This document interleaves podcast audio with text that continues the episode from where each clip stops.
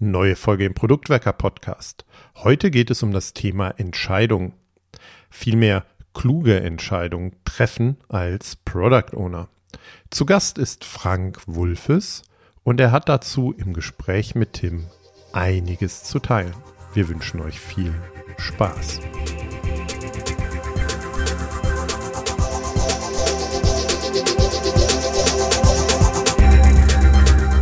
Willkommen zu dieser Folge zu Entscheidungen.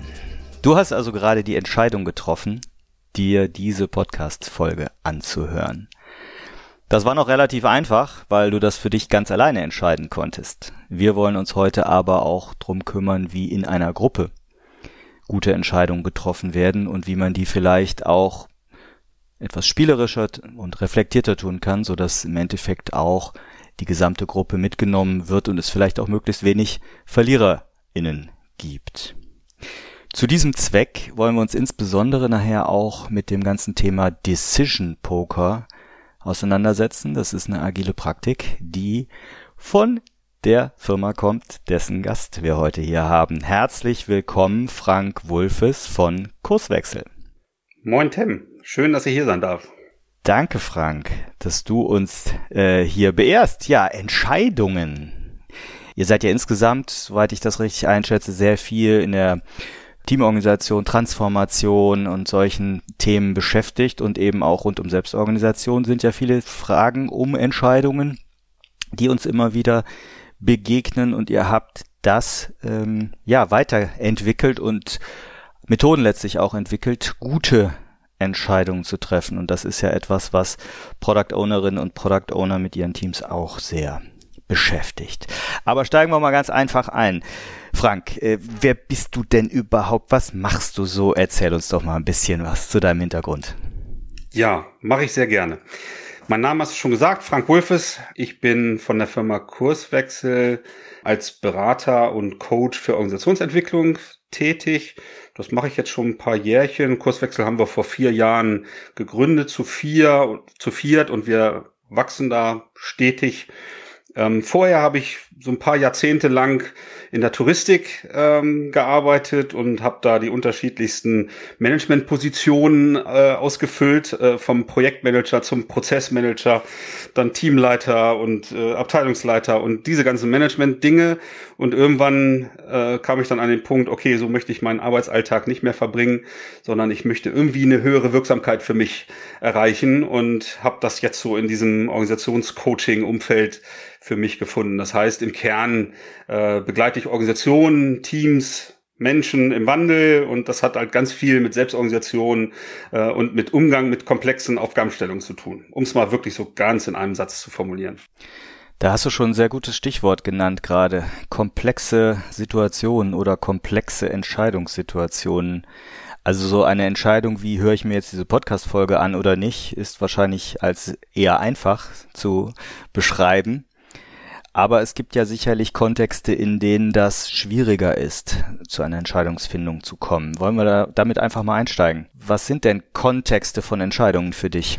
Genau, also wenn wir ähm, über Entscheidungsfindung nachdenken, dann äh, und so die Chronologie, bis ich zu einer Entscheidung komme, uns angucken, dann geht's genau damit los, was du was du gesagt hast. Also wir müssen uns Gedanken machen, in, wie denn der Kontext äh, des Problems, zu, wo ich eine Entscheidung suche, aussieht. Und die gängigste Unterscheidung äh, ist da immer kompliziert und komplex. Das ist ja im Produktentwicklungsumfeld, wo eure Hörer ja auch sehr stark unterwegs sind, ähm, so das gängigste. Es gibt da natürlich auch andere Modelle. Stacy Matrix äh, äh, habe ich hier im Podcast auch schon mal äh, gehört. Ähm, wir, wir, nutzen da relativ häufig von Dave Snowden dieses Kniffin-Modell. Der eine oder andere Hörer hat das vielleicht auch schon mal gehört. Ne, das sind so vier Quadranten, wo ich von einfach, kompliziert, komplex und chaotisch sozusagen von diesen Kontexten spreche. Und ähm, das ist so das Erste, wo ich mal überlegen muss, äh, okay, ähm, wie, wie ist die Aufgabenstellung eigentlich geartet? Ne? Also ist sie kompliziert?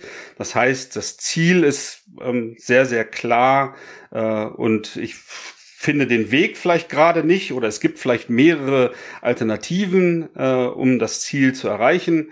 Äh, und das ist halt so das wesentliche Merkmal jetzt für mich für komplizierte Aufgabenstellungen. Und äh, die Lösung ist im Endeffekt, dass ich das gut analysieren kann oder Experten fragen kann, die mir dabei helfen, den richtigen Weg zu finden zu dem klar definierten Ziel.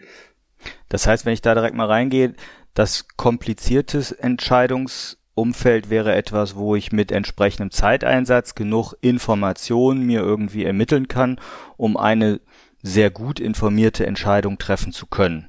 Genau, im Kern geht's um Wissen. Ne? Also komplizierte Probleme kann ich gut mit Wissen. Oftmals reicht mein Wissen von gestern, aber vielleicht muss ich mir einen Experten holen, um zusätzliches Wissen zu generieren. Aber das ist eigentlich so der Kern von komplizierten Aufgabenstellungen. Mhm.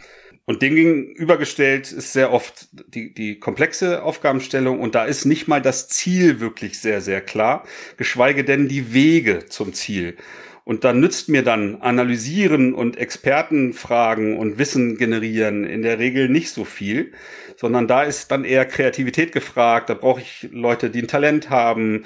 Äh, Ideen helfen mir da und ähm, der Weg ist halt eben nicht den, oder, oder das Ergebnis ist nicht, den richtigen Weg zum Ziel zu finden, wie beim komplizierten, ähm, sondern Dinge auszuprobieren und zu beobachten, ob sie wirksam sind. Das ist ja genau das, was ihr auch so in der agilen Produktentwicklung nutzt, entweder in Sprints Dinge zu entwickeln, dann den Nutznießer zu fragen, war das hilfreich und dann auf diesem Pfad weiterzugehen, so in Richtung des nebulösen Ziels einer Produktvision beispielsweise, äh, oder vielleicht einen Richtungswechsel vorzunehmen und es auf eine andere Art und Weise zu tun. Das ist so das Vorgehen oder das Ergebnis äh, im Umfeld von komplexen Aufgabenstellungen. Ja, du hast das schon sehr schön gerade beschrieben. Das heißt, äh, ich bin in einem Umfeld unterwegs, wo ich weiß, dass ich eben nicht alles weiß. Genau. Und selbst wenn ich viel Zeit reinstecken würde, wüsste ich immer noch nicht alles. Aber wer kann denn dann überhaupt Entscheidungen treffen? Also, wer trifft denn so eine Entscheidung? Wer, wer darf das? Wie, wie, wie geht ihr daran? Naja, jetzt, jetzt bist du ja schon einen Schritt weiter äh, so in der Chronologie der Entscheidungsfindung, nämlich wenn ich mir über den Kontext Gedanken gemacht habe und ich weiß, es ist kompliziert, dann ist, ist die Frage, okay, ähm, ich brauche jemanden mit dem Wissen oder ich, ich habe das Wissen. Oder wenn es komplex ist, dann frage ich, okay, wer hat das Talent oder wer hat die Idee, um den nächsten Schritt zu machen? Äh, so, und dann geht's, wenn ich die Entscheidung treffen will, darum, ja, wer trifft sie denn jetzt, ne? wie ich dann weiter vorgehe.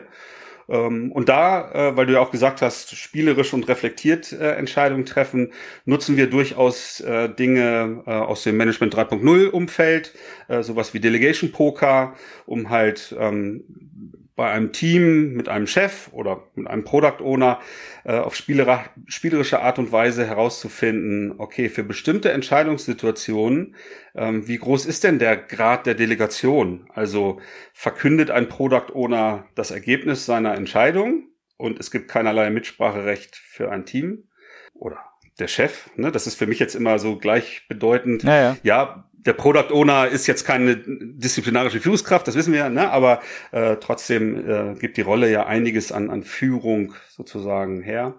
Oder ist es so, dass das Team irgendwie gemeinschaftlich äh, entscheidet ähm, und dann lediglich das Ergebnis ähm, dem Chef mitteilt oder auch das nicht mal. Ne? Und das ist so das, was ich ja mit diesem Delegation Poker äh, gut rausfinden kann, wie, wie groß für bestimmte Entscheidungsfälle ähm, der Grad der, der Delegation ist. So. Ne? Also das ist die Frage nach dem, wer trifft denn die Entscheidung, die ich damit gut beantworten kann. Ja, zu Management 3.0 Praktiken werden wir hier eh nochmal eine Folge machen. Das ist schon geplant. Aber trotzdem, das werde ich auch auf jeden Fall in die Show Notes packen. Also letztlich Delegation Poker nutzt ihr oder ein Delegation Board am Ende des Tages, um die Delegation oder den Delegationsgrad von Entscheidungsverantwortung erstmal zu klären, damit abgestimmt ist, wer oder in welcher Form, na, welcher Form ist schon falsch, ne? Aber was für einen Delegationsgrad gibt, gibt es bezüglich der Entscheidung? Okay, und ich hatte dich verstanden, in einem komplizierten Umfeld würdest du sagen, guck dir, guck dich nach Expertinnen und Experten um und generiere Wissen, um Entscheidungen zu. Genau das Gegenstück zu wissen ist im komplexen Umfeld eher Können. Ne? Ich suche jemanden, der die richtige äh, Könnerschaft, das Talent äh, hat, die richtigen Ideen zu finden, Dinge auszuprobieren und so ne, in dem Nebel äh, den nächsten Schritt zu machen, um es mal so. Ja und und Mut. Ne? Ich glaube für Entscheidungen, das ist so mein mein Learning immer. Es braucht vor allem Mut, um Entscheidungen zu treffen. Ich habe sehr viele Situationen gerade im Konzernumfeld gesehen, wo Leute zwar immer gefragt werden wollten, bei einer Entscheidung, aber nie den Mut hatten, sie alleine zu entscheiden, weil Entscheidungsverantwortung dann auch gerne auf irgendwie sechs bis acht Leute und Stellen verteilt ist und es dann irgendwann nie zu einer Entscheidung kam, weil jeder ja konsultiert werden wollte oder so ähnlich. Da wollen wir mal reingehen. Wir haben also jetzt mein, also wir stürzen uns jetzt doch auf das komplexe Problemumfeld, Entscheidungen im Proble Komplexen. Wir können also nicht alles mit Wissen erschlagen. Wie trifft man denn dann eine Entscheidung aus deiner Sicht? Ja, jetzt, jetzt bist du genau in der Chronologie den nächsten Schritt gegangen. Nachdem ich jetzt okay. vielleicht weiß, ne, wer, wer trifft die Entscheidung, wie treffe ich denn jetzt ganz konkret die Entscheidung? So, und wenn ich im komplexen Umfeld, wo sowas wie Selbstorganisation, wir denken da an Scrum-Teams oder andere Umfelder, mehrere Leute habe, die auf einmal gemeinschaftlich eine Entscheidung treffen sollen, Ne? Und das Ergebnis von dem Wer ist ja wir als Team treffen die Entscheidung. Ja, wie mache ich denn das dann genau? So, und da habe ich ähm, in der Vergangenheit recht häufig die Beobachtung gehabt, äh, dass Teams dann irgendwie eine Abstimmung machen. Also Finger hoch, wer ist dafür, wer ist dagegen? Oder so lange quatschen in irgendwie Meetings, bis alle irgendwie dieselbe Meinung haben oder vermeintlich eine Entscheidung zustande gekommen ist. Ich glaube, es gibt sogar noch die dritte Fassung, so lange quatschen, bis dann die Zeit um ist und trotzdem noch keine Entscheidung gefallen ist. genau. Auch die, auch die Beobachtung habe ich natürlich auch. Und das war für mich so das Initial, dass ich ein weiteres kleines Tool, was so ein bisschen angelehnt ist an Delegation Poker, was ja wie gesagt die Frage beantwortet, wer trifft die Entscheidung, ähm, haben wir einen, oder ich habe es mir ausgedacht, meine Kollegen haben dann mitgemacht bei der Umsetzung und dieses Tool heißt Decision Poker.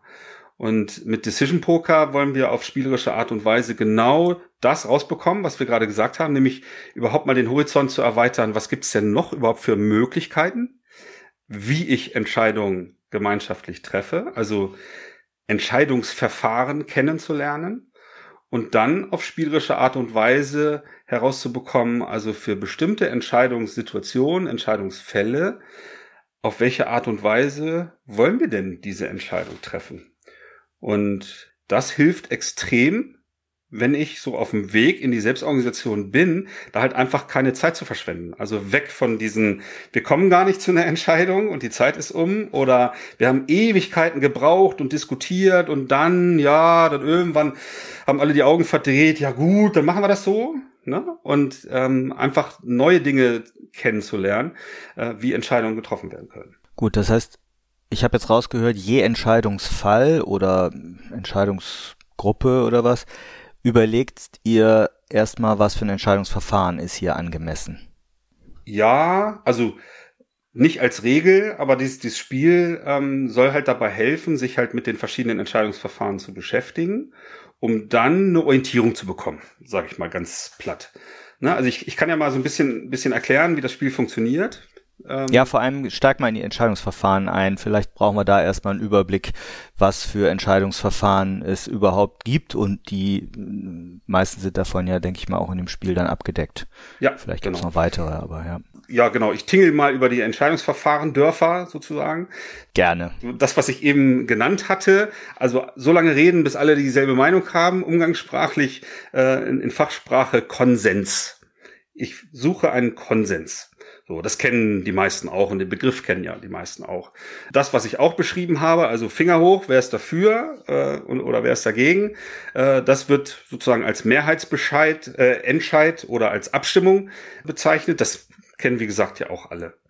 Wenn ich jetzt weitere nenne, da wird es vielleicht schon mal so, dass der eine oder andere Hörer die Verfahren noch nicht äh, gehört hat. Ich äh, fange mal an äh, mit dem Gegenstück zum Konsens. Deswegen habe ich das eben so betont, weil es gibt äh, ein anderes Verfahren, das heißt Konsent. Da ist ein T wie die Theodor hinten.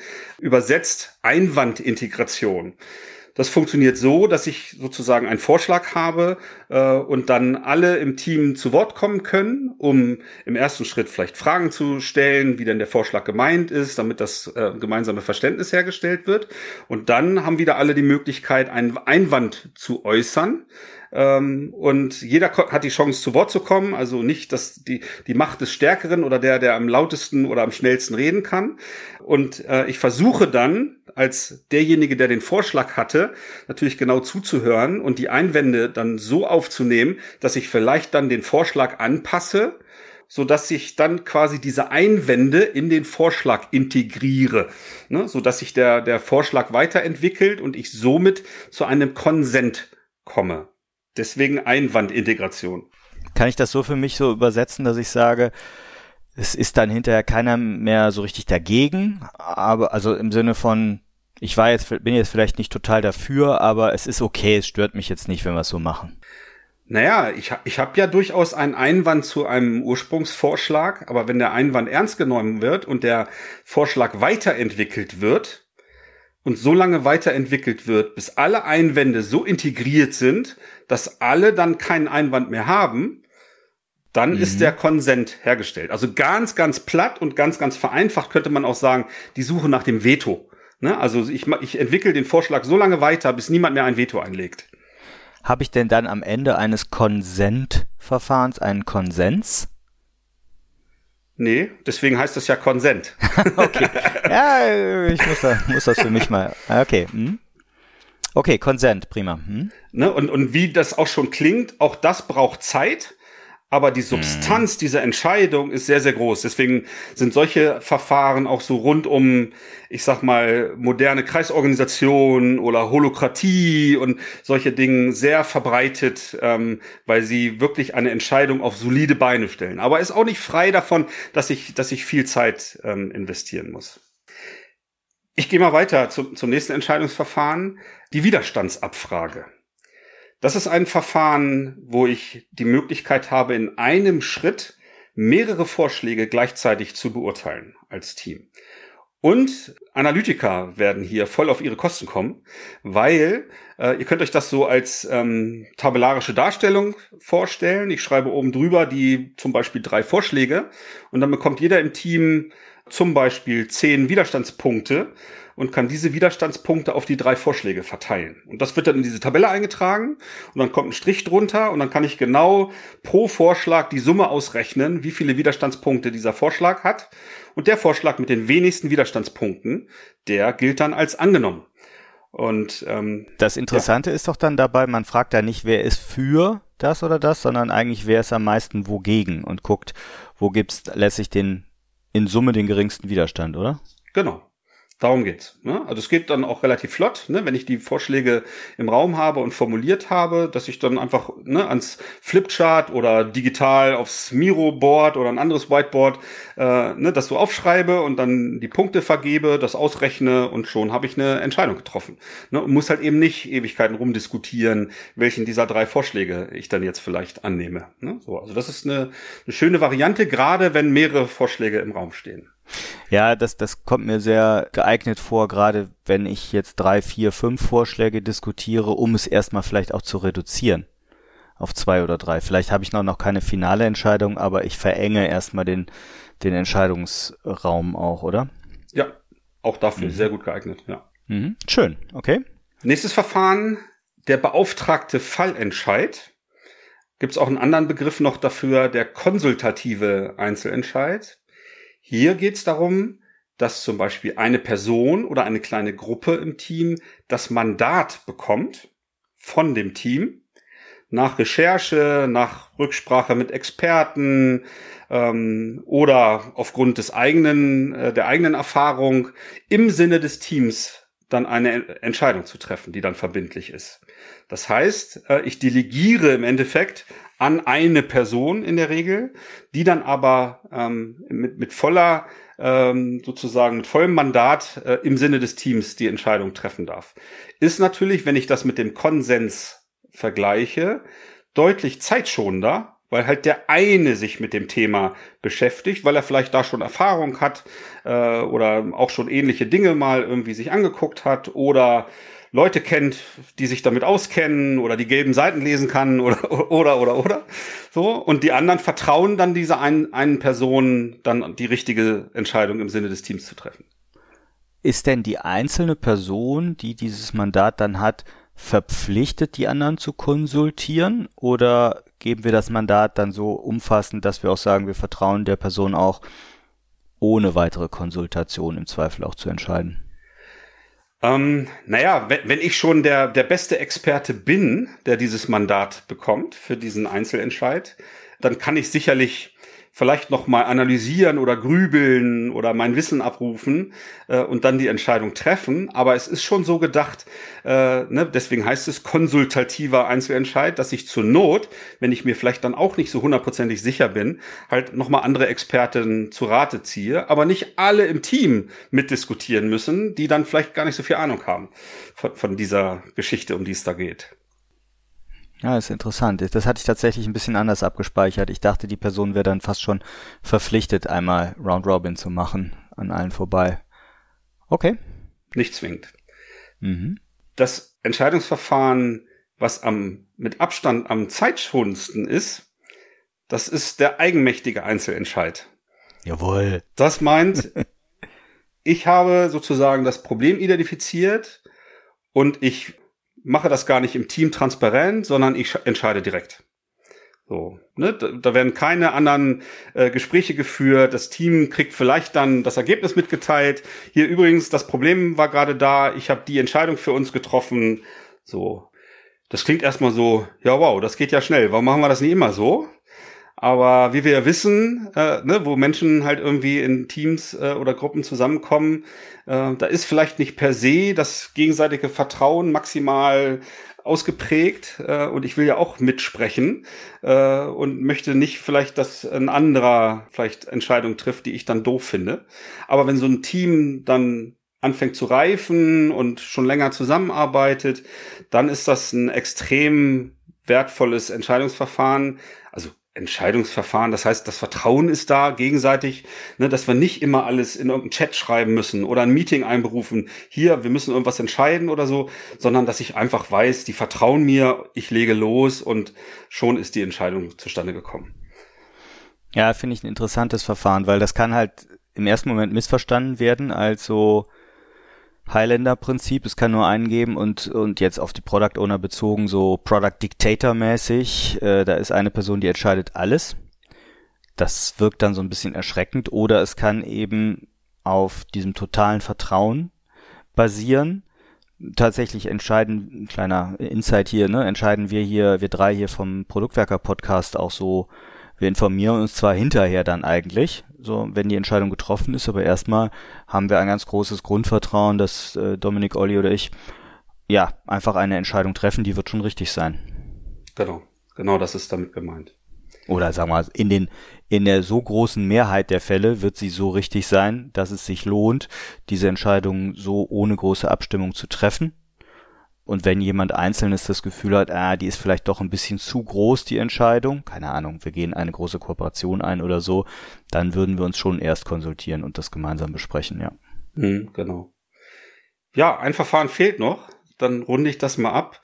Wir haben es Top-Down-Entscheidung äh, genannt. Da werden einige Hörer jetzt vielleicht fragen, hm, was hat denn das mit selbstorganisierten Teams zu tun?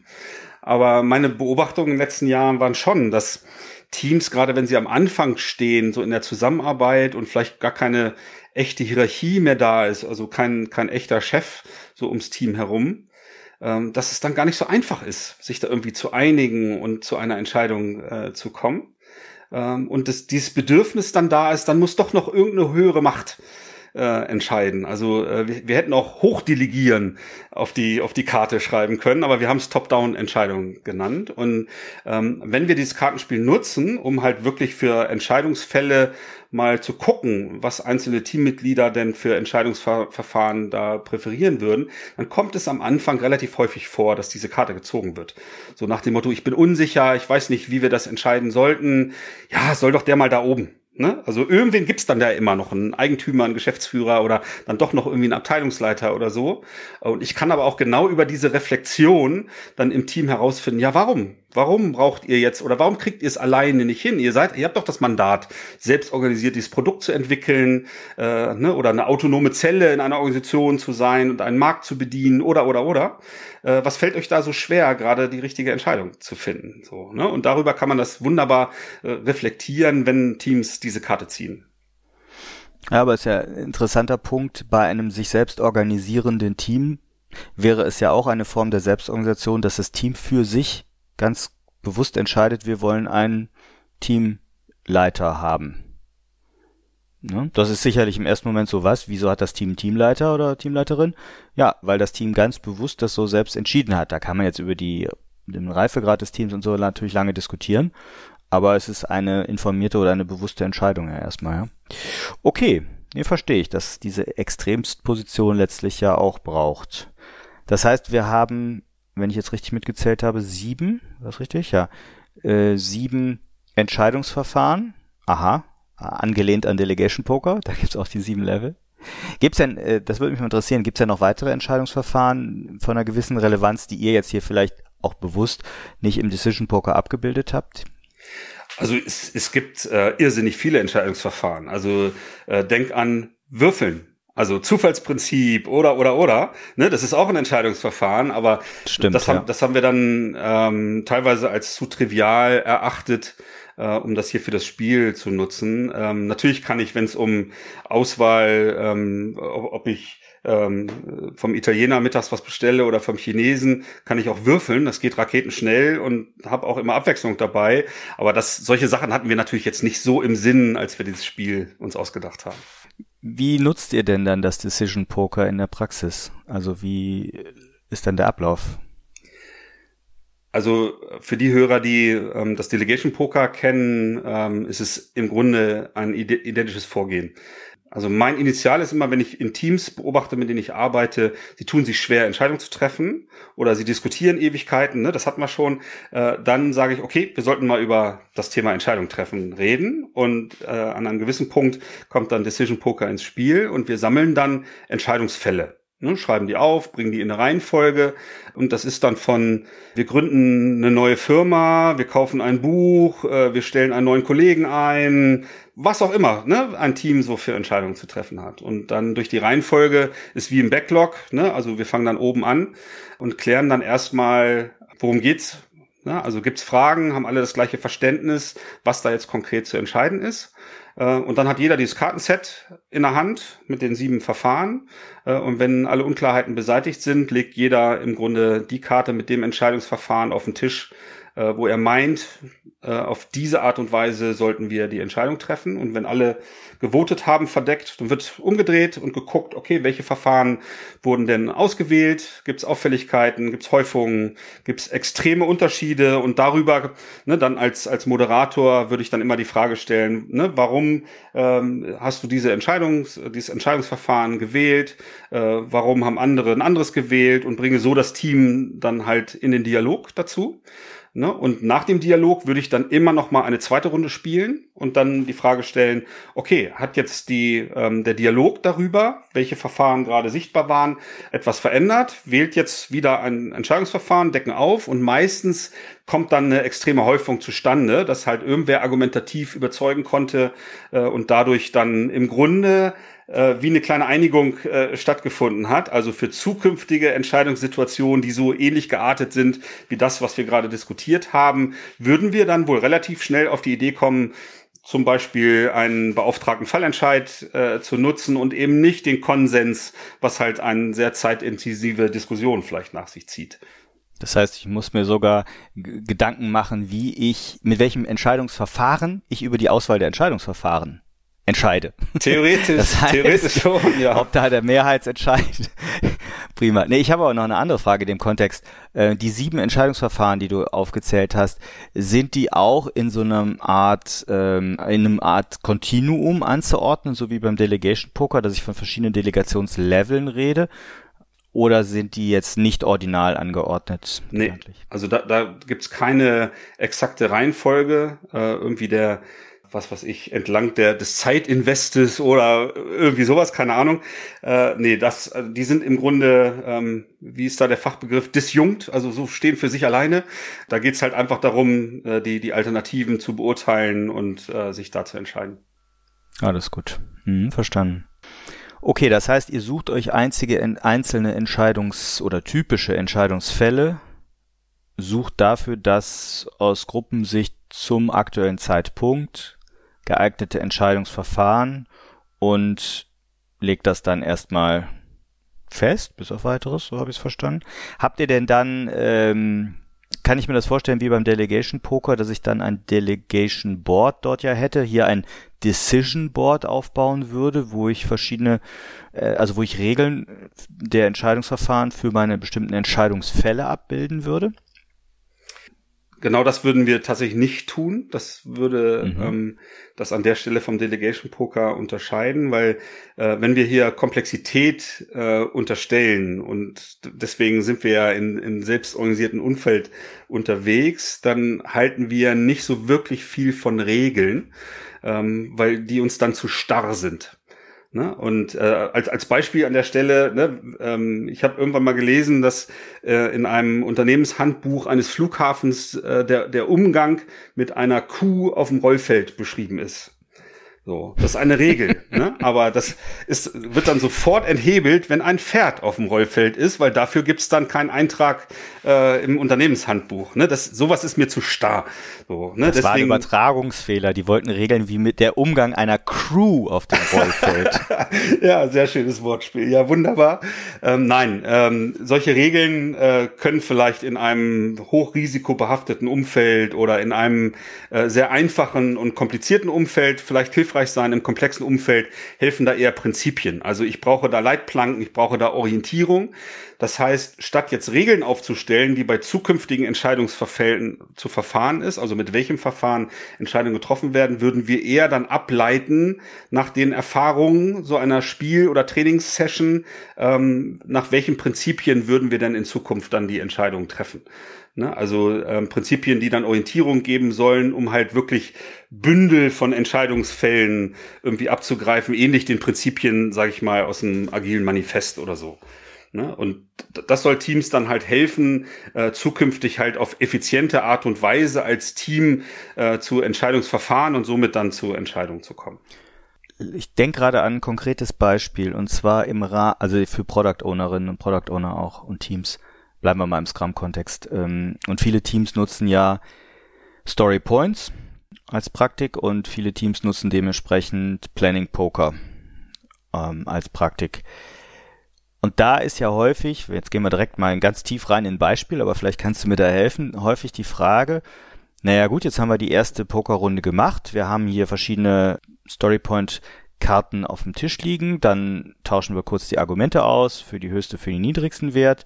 Dann gehen wir in eine zweite äh, Pokerrunde, decken wieder auf und dann gibt es zum Beispiel, jetzt mal als Beispiel, viermal die fünf Story Points und dreimal die acht Story Points.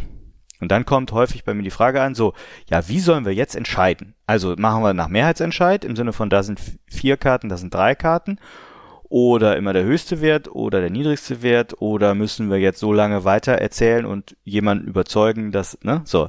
Das wäre doch eigentlich ein, mal ein schöner Anwendungsfall aus äh, Teamsicht, PO-Sicht. Wie würdest du da rangehen?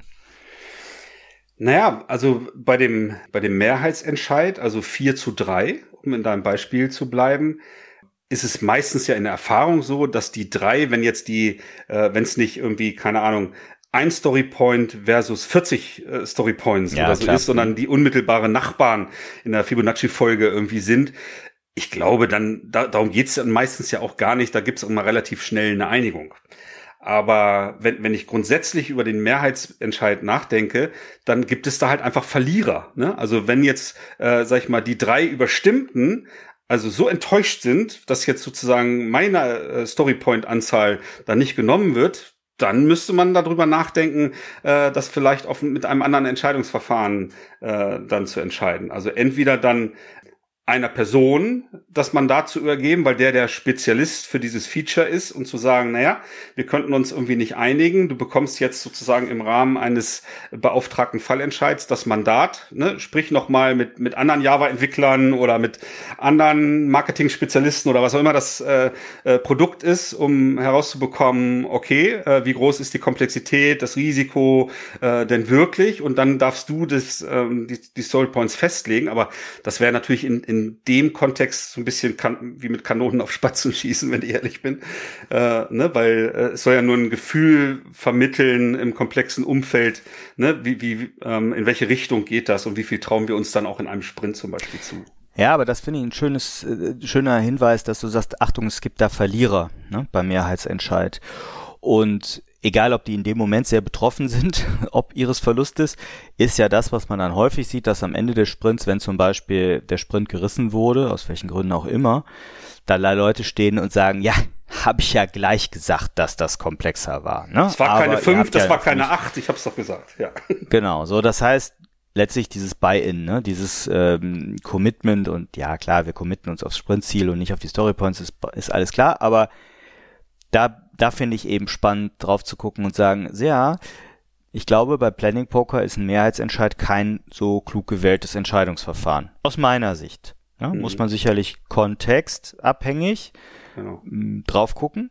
Das kann ich gut nachvollziehen und dann miteinander besprechen, was ist hier das übliche Prinzip, was wir anwenden, um ein Entscheidungsverfahren in diesem, in diesem Schätz, in diesen Schätzgeschichten zu finden. Mhm.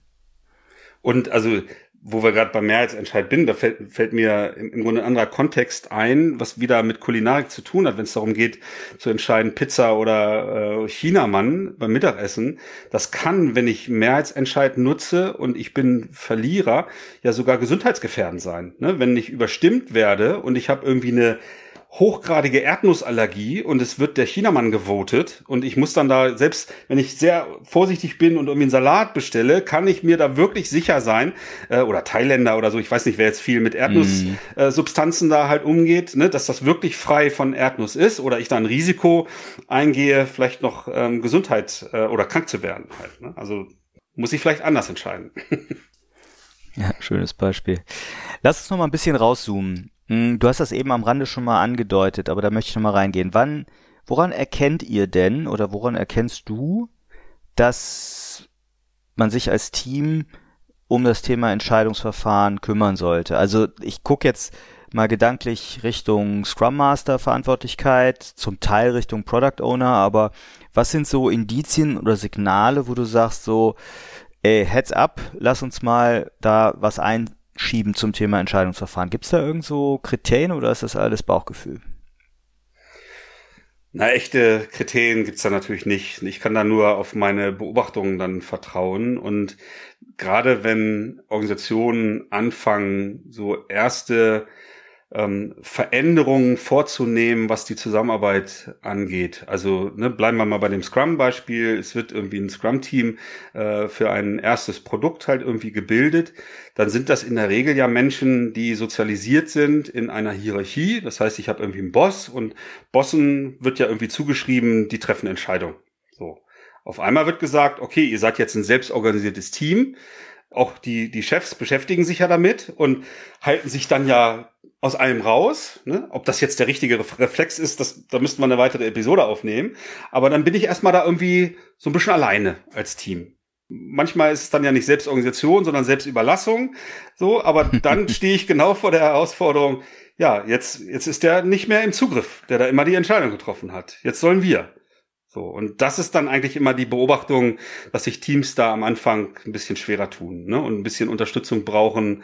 Äh, du hast vorhin von Mut gesprochen. Ich weiß nicht, ob es da Mut braucht, sondern einfach äh, so ein bisschen Reflexion. Ne? Und da hilft natürlich auch das, worüber wir hier gesprochen haben, sich überhaupt mal Gedanken zu machen, wie kommt so eine Entscheidung eigentlich zustande? Ne? Was gibt's denn so für Kontexte, in denen Entscheidungen stattfinden? Das Wer ist dann in so einem Umfeld relativ schnell äh, beantwortet, aber wie dann die Entscheidung zustande kommt, ähm, da kann ich schon mal ein bisschen Gehirnschmalz dann reinstecken. Und das war genau dieses Vakuum, was wir versuchen mit diesem Decision Poker dann zu, zu füllen. Ja, sehr schön. Jetzt stellt ihr ja dankenswerterweise dieses Decision Poker als sozusagen Spiel oder als Kartenset der Community kostenfrei zur Verfügung unter CC-Lizenz. Wir werden das verlinken, aber grundsätzlich so unter Kurswechsel.jetzt heißt so grundsätzlich eure URL, findet man das auch relativ schnell unter Decision Poker und dort gibt es eben zum einen die Möglichkeit, sich das runterzuladen als PDF, auszudrucken, selber zurechtzuschnibbeln, ähm, so als Kartendeck, so ähnlich wie man das mit dem Delegation Poker auch kennt.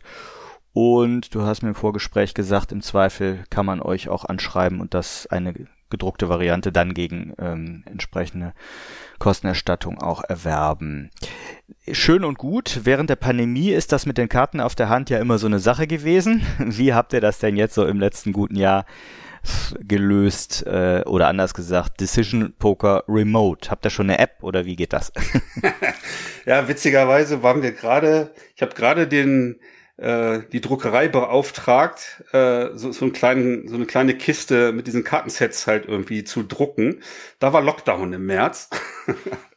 Und äh, natürlich waren wir genau an der äh, bei der Fragestellung und äh, wir haben natürlich Wege gefunden, das auch remote ganz wunderbar durchzuführen. Ne?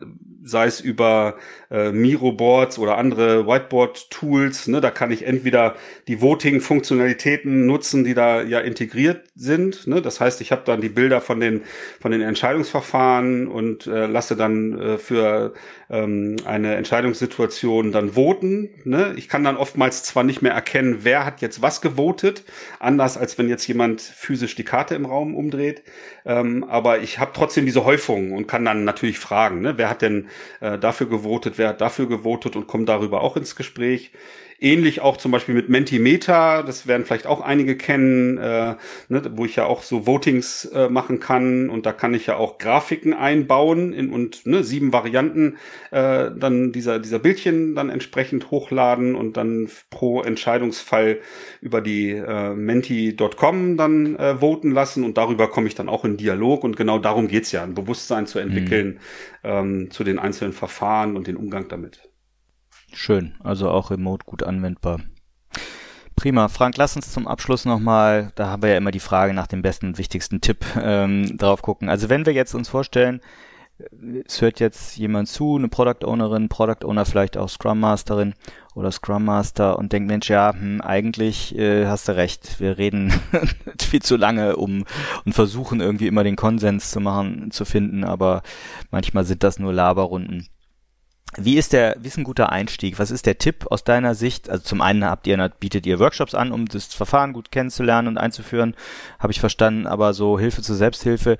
Was ist der gute erste Schritt aus deiner Sicht? Ähm, oder worauf sollte man vielleicht auch ab, Acht geben? Was sind so Stolperfallen, auf die man vielleicht so zwischen den Zeilen erst oder mit deiner Erfahrung drauf kommt? Hast du so ein, zwei knackige Tipps noch zum Abschluss für uns? Naja, jetzt ist deine Zielgruppe, sind ja die Product Owner hauptsächlich, aber da würde ich eher an die Scrum Master denken an der Stelle, ne, weil ein Scrum Master, der gewohnt ist ja eigentlich mit mit Tools, mit methodischen Ansätzen zu operieren, auch zu moderieren, kluge Fragen zu stellen.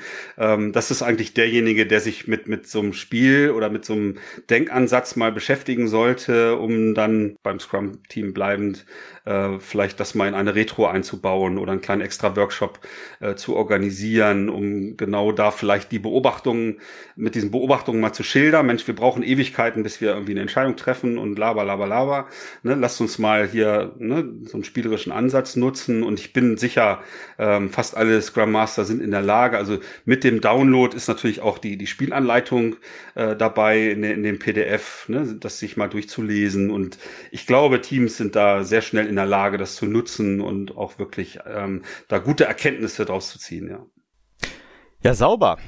Dann haben wir eine runde Sache hier gebaut. Vielen Dank für deinen Einblick. Vielen Dank erstmal grundsätzlich im Namen der Community für die schöne Idee von dir und euch, das so umzusetzen und weiterzuentwickeln. Ich bin da ja immer ein großer Freund von solche ja, Tools, ich bin, ich stolper immer über das Wort, ob das wirklich ein Tool ist, solche Praktiken zu entwickeln und bereitzustellen, um eben ins Gespräch zu kommen und äh, Dinge explizit zu machen. Und hier geht es halt explizit darum, was für Entscheidungsverfahren wir wann wählen. Lieber Frank, vielen herzlichen Dank für deine Zeit, für die Einblicke, die du uns gegeben hast. Und danke, dass du da warst.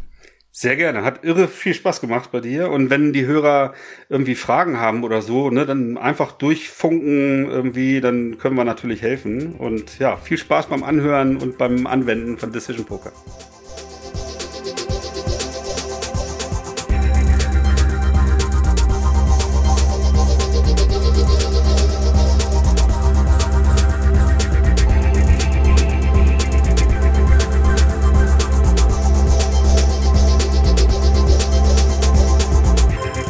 Weitere Informationen rund um Veröffentlichungen und Events der Produktwerker folgt uns auf Twitter oder besucht unsere Website unter produktwerker.de.